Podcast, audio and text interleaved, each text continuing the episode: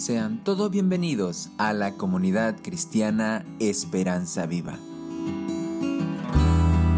Presentamos a continuación la exposición de la palabra de Dios en el sermón de la semana.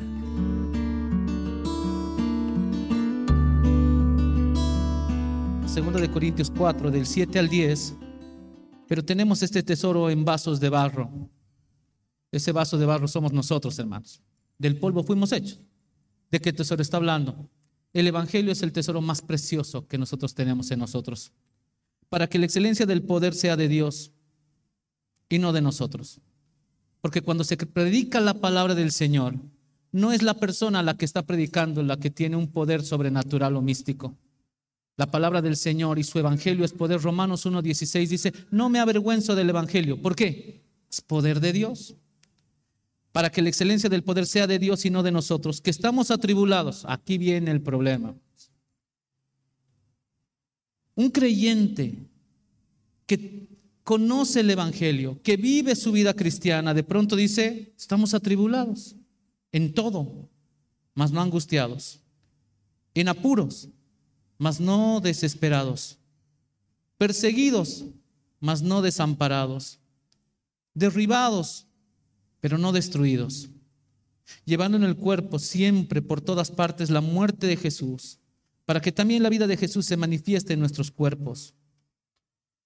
Esta mañana quiero compartir con ustedes una palabra de ánimo, porque así como en el tiempo en el que el apóstol Pablo escribió esto, la iglesia estaba sufriendo persecución, la iglesia no ha dejado de ser atacada todo el tiempo.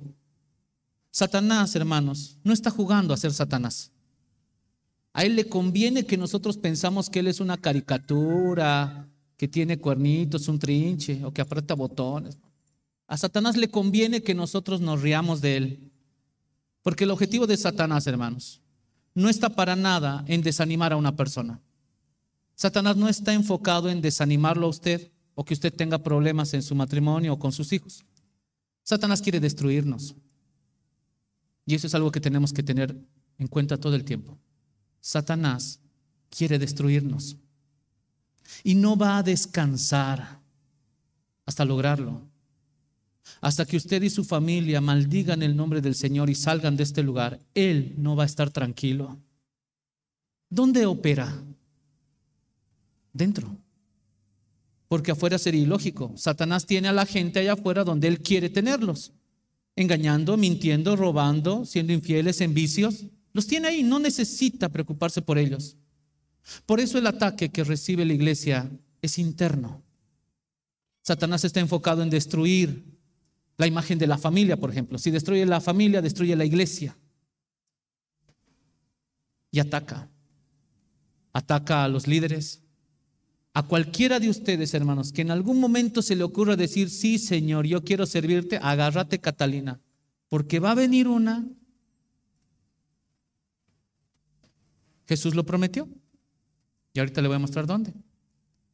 Esta mañana quiero hablar de cuatro ocasiones en las que el Señor Jesús, a algunas personas o a un grupo de personas les dijo estas palabras. Ánimo. Todos necesitamos tener ánimo en diferentes situaciones. Cuando recibo a personas en consejería, Siempre pongo como parámetro esto. Desde que empezó la pandemia, ¿qué hechos significativos han sucedido en tu vida? Y créame, escucho desde me divorcié, descubrí que mi, mi, esposo me era infiel, mi relación con mis hijos se destruyó, estamos peor, no pudimos ir a la iglesia, un familiar mío falleció, desde el inicio de la pandemia hasta el momento, más de 450 pastores han muerto en Bolivia. En una semana, hermanos, yo escuchaba llamándome gente de diferentes partes de Bolivia, pastor, nuestro pastor falleció, no sabemos qué hacer, no hay dinero para sostener al pastor. Hay pastores que se han quedado sin sueldo durante toda la pandemia, la iglesia no podía sostenerlos económicamente.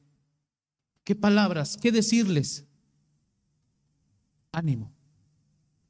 Jesús utilizó esta palabra ánimo o confiar por lo menos en cuatro situaciones donde naturalmente se sentía temor, miedo. Bueno, el, miedo es diferente, ¿no? El miedo es algo externo. Uno le tiene miedo a una cucaracha, al ratón, a la suegra, muchas cosas. Uno le tiene miedo. Pero el temor, el temor es algo interno, hermanos. El temor no se lucha con valentía, se contrarresta con fe. Y Jesús tenía que trabajar eso en la gente. Vamos a revisar estas cuatro ocasiones. La primera es en una situación donde se necesitaba perdón. Vamos con su Biblia a Mateo capítulo 9. Mateo capítulo 9. Dice Jesús sana a un paralítico. Leo esta porción. Entonces entrando Jesús en la barca, pasó al otro lado y vino a su ciudad, y sucedió que le trajeron un paralítico tendido sobre una cama. Y al ver Jesús la fe de ellos, dijo al paralítico, ten ánimo, hijo, tus pecados te son perdonados. El Evangelio de Marcos nos dice que este muchacho fue llevado por cuatro amigos que él tenía, que no podían entrar a la casa donde estaba Jesús porque estaba muy llena, que se subieron al techo, quitaron parte del techo y empezaron a bajar a su amigo con unas cuerdas. Cuando Jesús miró al paralítico, todo el mundo estaba esperando que Jesús haga lo que entre comillas tenía que hacer, lo que a la gente está acostumbrada. ¿Qué quiere? Milagros. Entonces todo el mundo estaba esperando que Jesús lo toque o algo. Entonces eso es lo que la gente quiere, hermanos. Hoy en día, las iglesias más populares son aquellas que te ofrecen sanidad y prosperidad. Y usted no se sorprenda de que las iglesias más grandes, esa sea su forma de atraer a las personas. Dios está sanando a todos los enfermos, como si Dios hiciera eso. Por si acaso, Marcos capítulo 6 dice que Jesús volvió un día a su tierra y no pudo hacer ningún milagro ahí. O sea que si alguien le dice que Dios quiere sanar a todo el mundo, eso es mentira. Dios no va a sanar a todo el mundo. Hay algo peor que la enfermedad. Este muchacho de Mateo capítulo 9 o Marcos capítulo 2, usted puede revisar esto, en Lucas 5 también está la misma escena. No nos dice la Biblia qué pasó con este muchacho, por qué quedó paralítico. Sería algo muy interesante saber. ¿Fue a beber y se cayó y quedó paralítico? No lo sabemos. ¿Tuvo una enfermedad y quedó paralítico? No sabemos.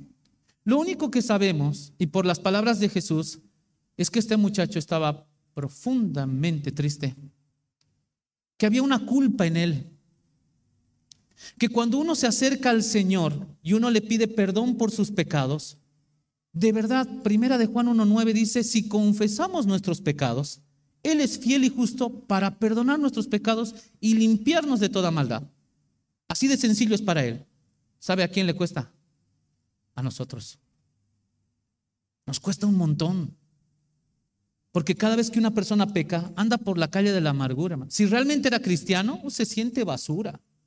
No tienes ganas de ir a la iglesia, agachas la cabeza. ¿Por qué? Porque le fallaste a tu Señor. No debiste hacerlo, pero le fallaste, pecaste. Y entonces andas con un peso ahí. El pecado ha sido perdonado, pero la gente necesitaba algo. Este muchacho fue perdonado por el Señor. Pero ¿sabe qué me llama la atención? Que él se acerca a Jesús, versículo 2 le dice, al ver Jesús la fe de ellos, le dijo al paralítico, ten ánimo, ya te perdoné. Hebreos capítulo 12, versículo 1, creo que es una forma de poder entender esto mejor. Hebreos 12.1 dice, teniendo también nosotros en derredor tan grande nube de testigos, despojémonos del peso y del pecado que nos asedia y corramos con paciencia la carrera que tenemos por delante. El autor de Hebreos dice, hay dos cosas que nos trancan en la vida cristiana. Uno es el pecado. Sí, si estás pecando te vas a estancar en la vida cristiana, te diré. Pero otro dice, quítense el peso. El peso y el pecado hace una diferencia. Porque si bien yo pido perdón por mis pecados y el Señor me perdona, ¿sabe cuál es el problema que arrastramos? El peso. Que hay gente que dice, ay, yo arruiné, arruiné a mi familia. Oye, ¿pediste perdón al Señor? Sí, quítate el peso. Mis papás se divorciaron, pastor. ¿Y eso es tu culpa? No, oras, sí. ¿Hablaste con el Señor? Sí. Entonces ya no cargues el peso. quítatelo. Por eso Jesús dijo, vengan a mí todos los que están trabajados y cargados. Yo los voy a hacer descansar. Ya nos perdonó. Y no estoy minimizando el hecho del arrepentimiento. Cuando una persona quiera el perdón del Señor, debe arrepentirse. Este muchacho fue con la firme convicción de que tenía que hablar con el Señor. Él necesitaba escuchar esto. ¿Y qué le dijo el Señor? Ánimo. Ya no te sientas mal por algo que yo ya pagué. Ya lo hice, ya te perdoné. Pero es que yo me siento mal. Yo sé que te sientes mal, pero no vas a avanzar en la vida cristiana quedándote esclavo de aquel peso que el Señor quiere llevar, que ya llevó, que ya pagó. Tú pediste perdón, amén. Listo, el Señor lo perdonó. Necesitas levantarte. Ánimo. Y la gente empezó a criticar. Ustedes revisan esto en Marcos capítulo 2. La gente empezó a decir, ¿cómo, cómo este hombre se anima a decirle que, que va a perdonar pecados? Solo Dios puede perdonar pecados. La Biblia dice Marcos capítulo 2, Jesús, conociendo lo que ellos pensaban, conociendo el corazón, les dijo, ¿qué es más fácil? Decirle tus pecados te son perdonados o que se levante y que camine. Para que sepan que tengo poder, dice Jesús. Le dijo al paralítico, levántate, toma tu lecho y vete a tu casa. Porque el milagro, hermanos, estaba en segundo plano.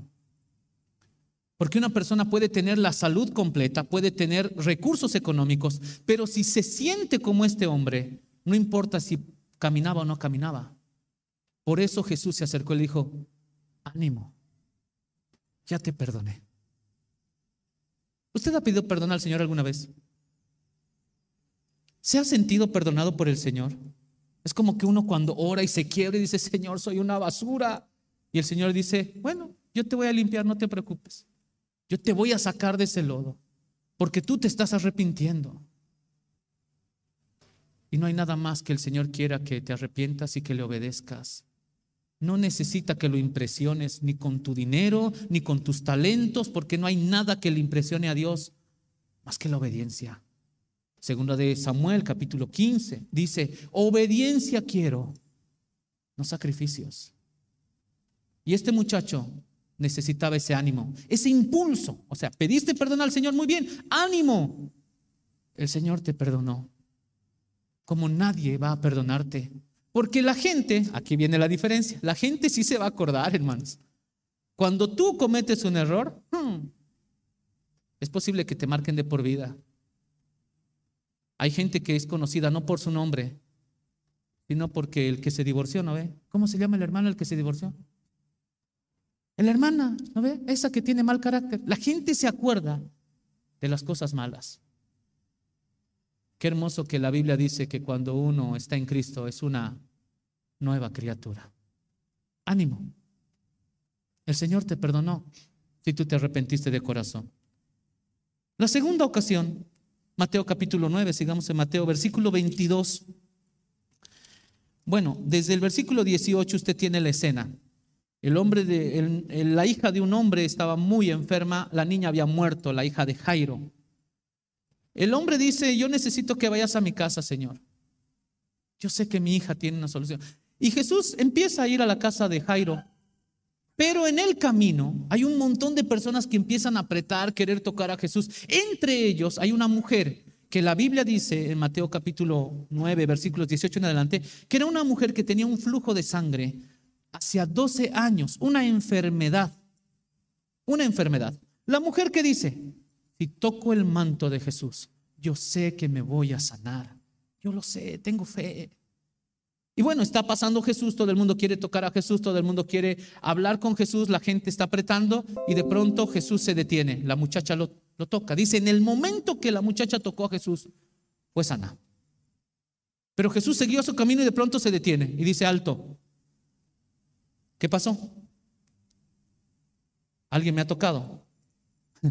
Señor, ¿cómo vas a decir que todo el mundo nos está apretando acá? ¿Cómo que alguien me ha tocado? No, no, no. Jesús dice, es diferente. Salió poder de mí. Y Jesús, Jesús se dio la vuelta. Versículo, vamos a leer versículo 20. Aquí una mujer enferma de flujo de sangre desde hace 12 años se le acercó por detrás, tocó el borde de su manto, porque decía dentro de sí, si tocare solamente su manto, seré salva. Pero Jesús volviéndose y mirándola dijo, ten ánimo, hija, tu fe te ha salvado. Pregunta, ¿se salvó por tocar el manto? ¿De qué salvación está hablando? La palabra salvación, hermanos, no siempre se refiere a la salvación para vida eterna. En este caso está hablando de la salvación de la enfermedad de esta mujer. Porque si no, le cuento que hay gente que tocas el manto, que compras el arroz y te anda engañando. Entonces, no, no estamos hablando de eso. Esta mujer estaba enferma, tocó el manto y se sanó. Pero Jesús dice unas palabras antes de eso. Le dice, ten ánimo. ¿Qué necesita un, enfermo? Medicamentos, tratamiento, que lo lleven a otro país donde hay especialistas. Pero la mayoría de los especialistas dice que gran parte de la recuperación de un enfermo está en su estado anímico. Hay un doctor llamado Patch Adams, si no me equivoco, que fundó la Fundación Narices, que son doctores de la alegría. Estas personas se dedican no solamente a estudiar para tratar problemas de cáncer, sino que ellos van y trabajan en el ánimo de las personas, porque se ha comprobado que las personas con mejor ánimo tienen una mejor recuperación, tienen ganas de vivir. Hace algunos días visité a una hermana que tiene cáncer.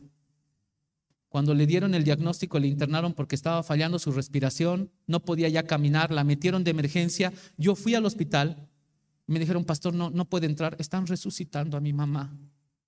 Ese momento oramos, ese momento lloramos y oramos por la familia, por fortaleza.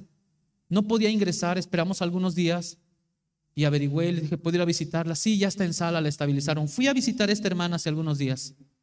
Hermanos, yo esperaba encontrar una persona entubada, una persona que pastor, ore por mí. No, la hermana estaba, ¿a qué le cuento? Llegué, ay, pastor, qué alegría verle.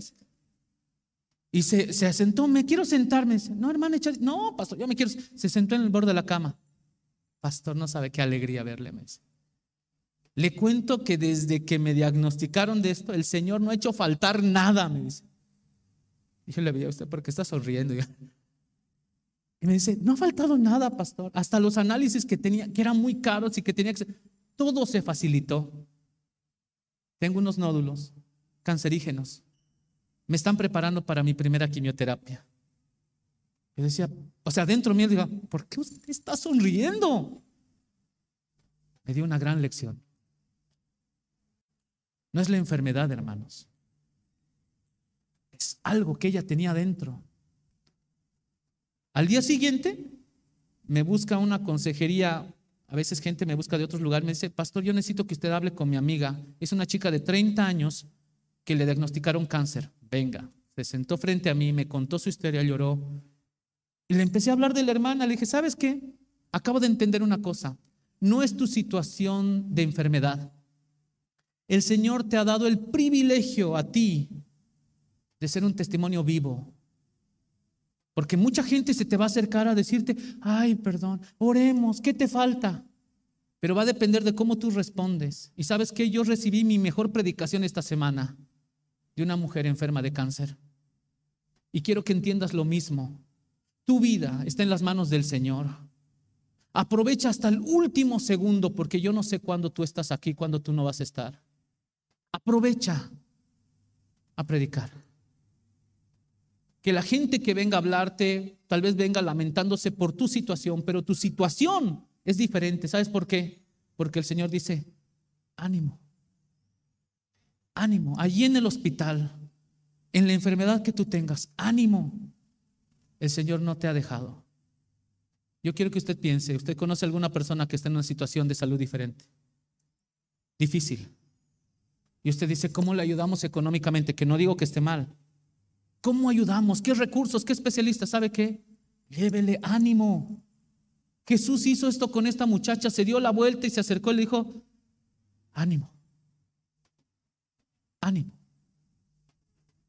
Tu vida, tu salud están en las manos del Señor. No hay un mejor lugar en el que pueda estar.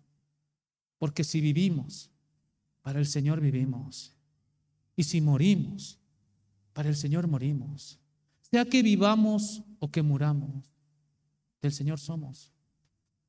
La perspectiva que nosotros tenemos que tener de la enfermedad es diferente. Porque aun cuando nos duela, yo aprendí esto de esta mujer, puedo decir, mi Señor es fiel. Mi Señor es fiel. Eso es ánimo en medio de la enfermedad. Vamos a una tercera ocasión. Cuando la gente tiene miedo. Mateo capítulo 14. Avancemos un poquito más en 14. Mateo capítulo 14.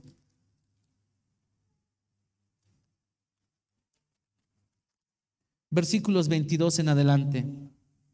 Dice la palabra del Señor. Enseguida Jesús hizo a sus discípulos entrar en la barca, ir delante de él a la otra ribera. Entre tanto que él despedía a la multitud, despedida la multitud, subió al monte a orar aparte. Cuando llegó la noche estaba allí solo. Y ya la barca estaba en medio del mar, azotada por las olas, porque el viento era contrario. Mas a la cuarta vigilia de la noche Jesús vino a ellos andando sobre el mar. Y los discípulos viéndole andar sobre el mar se turbaron diciendo, un fantasma. Y dieron voces de miedo. Pero enseguida Jesús les habló diciendo, ánimo, soy yo, no tengan miedo. El temor, hermanos, es lo peor que le puede pasar a una persona. Porque el temor hace que nosotros tengamos reacciones, emociones, palabras que se salen de nuestro control. Trabajo con niños. A veces cuando veo que un niño hace bullying a otro y charlo con él, nos damos cuenta de que este niño sufrió bullying en algún momento. Entonces tiene miedo. Y el miedo se traduce en agresividad, porque prefiere ser él el que agreda a que lo agredan a él. Miedo. Cuando hay un hombre que está muy celoso, y no estoy justificando los celos enfermizos, es miedo. Muchos jóvenes, yo hablaba con un joven, le digo, ¿y por qué la controlas tanto? Es que tengo miedo, pastor, de que se fije en otra persona. No puedes vivir así. Una relación sentimental no está basado en el temor. No puedes vivir así. ¿Cuánto tiempo? No va a poder ir a trabajar nunca la chica, no va a poder hacer nada, no puede tener amigos. El problema no es con ella, el problema es tuyo, tienes miedo. Y ese miedo no se arregla prometiendo. ¿No? La típica de los chicos. Te prometo, ya no voy a ser celoso. No se arregla así. Es un problema que se arregla con el Señor porque tienes miedo. Esta escena donde los discípulos tienen miedo no es la única. Hay otra escena donde Jesús está en la barca. Ustedes conocen la escena, ¿verdad? Y Jesús está durmiendo. Lo mismo. Los discípulos empiezan a desesperarse. Saquen el agua, saquen el agua.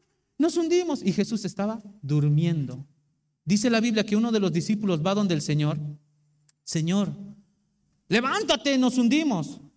O sea, yo quiero que piense la escena, porque no era, disculpa Señor, que te molestemos, pero nos hundimos. ¿Será posible que te levantes y nos ayudes? No, la escena era, Señor, auxilio, nos hundimos. Jesús se levantó, hermanos. Se fue a un lado de la barca y le dijo al viento, calma, cállate. Hizo que el mar se calmara. Y luego se dio la vuelta y les dijo, ¿por qué tuvieron miedo? Pero nos hundimos, no te vas a hundir. No, no, no, es que tú no estabas, el agua se estaba entrando, no, yo estaba, el agua se estaba entrando, no te vas a hundir. Es que tengo deudas, no te vas a hundir. Es que estoy enfermo, no te vas a hundir. Es que mis hijos se están disparando, se están alejando, no te vas a hundir. ¿Por qué estás tan seguro? ¿Quién está en la barca? ¿Quién está en la barca? Jesús. Y si Jesús está en tu barca, escúchame bien, te vas a hundir. El agua puede entrar, puede llenar, puede parecer que te estás hundiendo, pero no te vas a hundir porque Dios no lo va a permitir. Jesús está en tu barca. Y si Jesús está en tu barca, no importa cuán fuerte sea la tempestad, no te vas hundir. Ánimo. No tengas miedo. Los discípulos vieron a un hombre caminando sobre el mar. Tuvieron miedo. La tempestad azotaba, tenían miedo. Y Jesús les dice, ánimo, soy yo, estoy aquí, en medio de la tormenta. Yo te voy a proteger. No tengas miedo. ¿Ha tenido miedo alguna vez? La gente tiene miedo, porque no sé si mañana voy a tener trabajo o no. Yo no sé si el dinero alcanza este mes o no. Hay temor. Yo no sé si mis hijos van a ser la clase de hijos que quiero que sean. Yo no estoy seguro tal vez de algunas cosas, pero recuerdo una cosa. Si Jesús está en la barca, ánimo, no se va a hundir. Vamos a la cuarta. Juan capítulo 16. Dejamos Mateo un momentito, vámonos a Juan capítulo 16.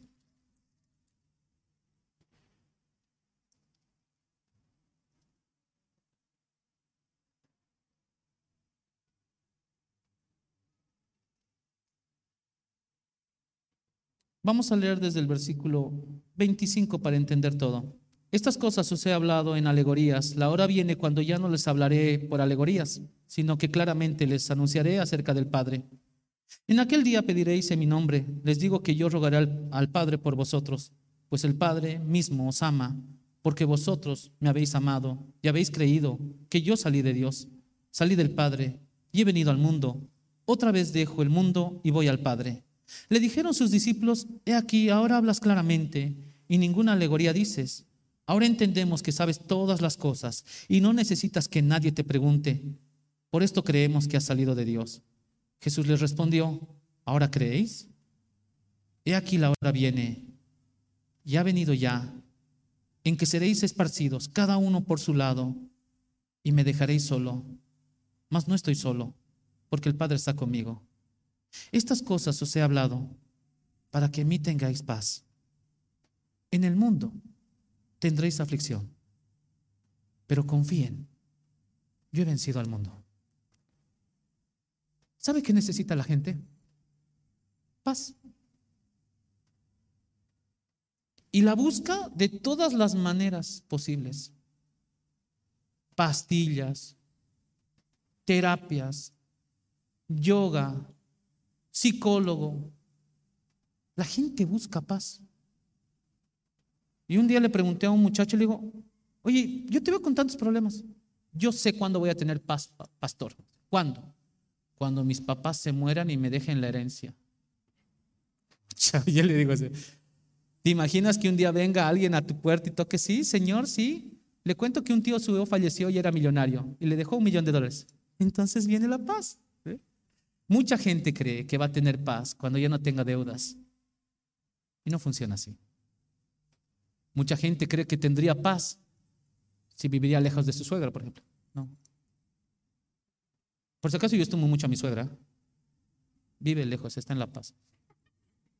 Y yo la extraño mucho. Déjeme terminar. La gente busca paz, hermanos. Y busca de todas las formas. Y créame, yo sé que hay gente que a veces me dice, pastor, yo quiero que usted hable con mis hijos. ¿Cuánto me va a cobrar? De verdad, llega gente a veces a decirme, ¿cuánto cuesta que tú nos digas algo que nos haga entender en qué estamos mal? Y saben que, hermanos, nosotros no tenemos una varita mágica como pastores. No sé si la gente piensa que, tú ni se arreglan los problemas, tú ni. No. Nosotros también tenemos nuestros problemas. Si alguien aquí no tiene problemas, levante la mano. Yo los regalo algunos de los que yo tengo. De verdad. Pero, ¿cuál es la diferencia? Jesús dijo, mi paz os dejo. La paz os dejo, mi paz os doy. Juan 14, 27. Yo no se las doy como el mundo la da. El mundo te va a ofrecer paz. ¿Cómo? Mete a tu hijo un buen colegio. Te vas a garantizar de que él tenga una buena instrucción. Mentira, hermanos.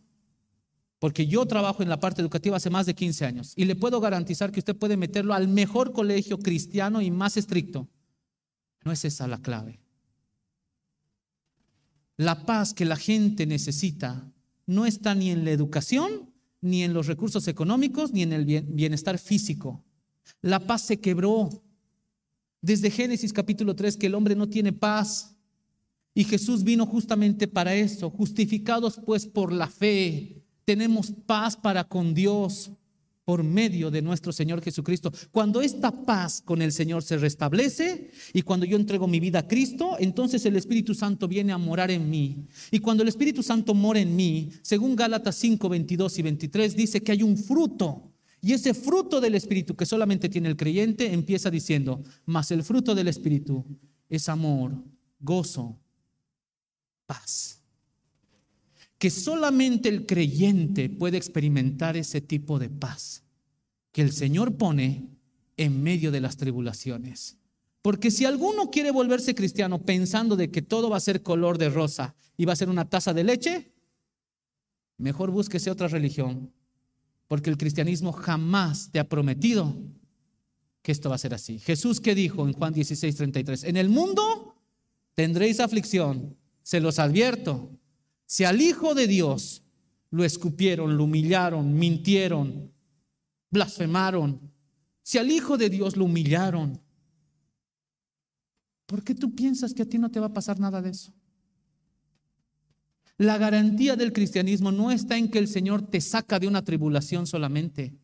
La garantía es que Él está contigo en medio de la tormenta y te dice, ya he vencido. Tú tranquilo, tú agárrate de mí fuerte. No te sueltes. Porque aunque ande en valle de sombra de muerte, no temeré mal alguno. Porque tú me sacarás del valle. No. Porque tú no permitirás que entre en el valle. No. Porque tú estarás conmigo caminando por medio del valle de sombra de muerte. Paz. Confíen. Ánimo en medio de las tribulaciones. Es importante confiar en el Señor en tiempos difíciles, hermanos. Pero tener ánimo en tiempos como en los que vivimos no es sencillo. Muchos hemos perdido un familiar. Muchos tendremos tal vez problemas económicos o problemas de relación con nuestros familiares, amigos o en el trabajo. Sin embargo, tenemos que recordar cuatro cosas que he querido mostrarles esta mañana. En el Señor está el perdón, la sanidad, la protección y la paz. Solamente recordemos algo. Ánimo. Porque estamos atribulados en todo, mas no angustiados. Que estamos atribulados en apuros, mas no desesperados, perseguidos, mas no desamparados, derribados, pero no destruidos. Y si usted como familia está pasando situaciones difíciles, ánimo. El Señor sigue en control. Vamos a orar, incline su rostro. Oh Señor, nos acercamos delante de ti, reconociendo que tú lo sabes todo, que tú ves más allá de lo que nosotros vemos, que nuestras aflicciones, nuestras tribulaciones, Señor, personales o como familia o como iglesia, no se han salido de tu control, que tú estás con nosotros en medio de las tormentas. Señor, oramos por aquellos hermanos que aún pidiendo perdón por sus pecados, sienten la culpa de lo que hicieron. Ánimo. Oramos por aquellos que están delicados de salud o tienen alguien con una enfermedad, Señor. Porque tú estás con ellos, ahí en el hospital, ahí en la cama postrados, tú estás ahí. Ánimo. Señor, oramos por aquellas personas que tienen miedo al mañana. Miedo, Señor. Viven con temor porque no saben qué va a pasar, no saben si tendrán trabajo no, si el dinero alcanzará o no. Señor, por aquellas personas que tienen temor, oramos, Señor. Ánimo, tú estás en la barca, no nos vamos a hundir. Y oramos, Señor, por aquellas familias que están pasando por tribulación, aflicción, tormento, porque tú has prometido que vas a poner paz que confiemos que tú ya has vencido al mundo. Señor, permítenos agarrarnos de tu promesa, de tu palabra, que nos sostenga como personas, como familia, como iglesia. Oro, Señor, por la comunidad de Esperanza Viva. Ánimo, que tú pongas ánimo en sus corazones. Te lo pido en el nombre de Jesús. Amén.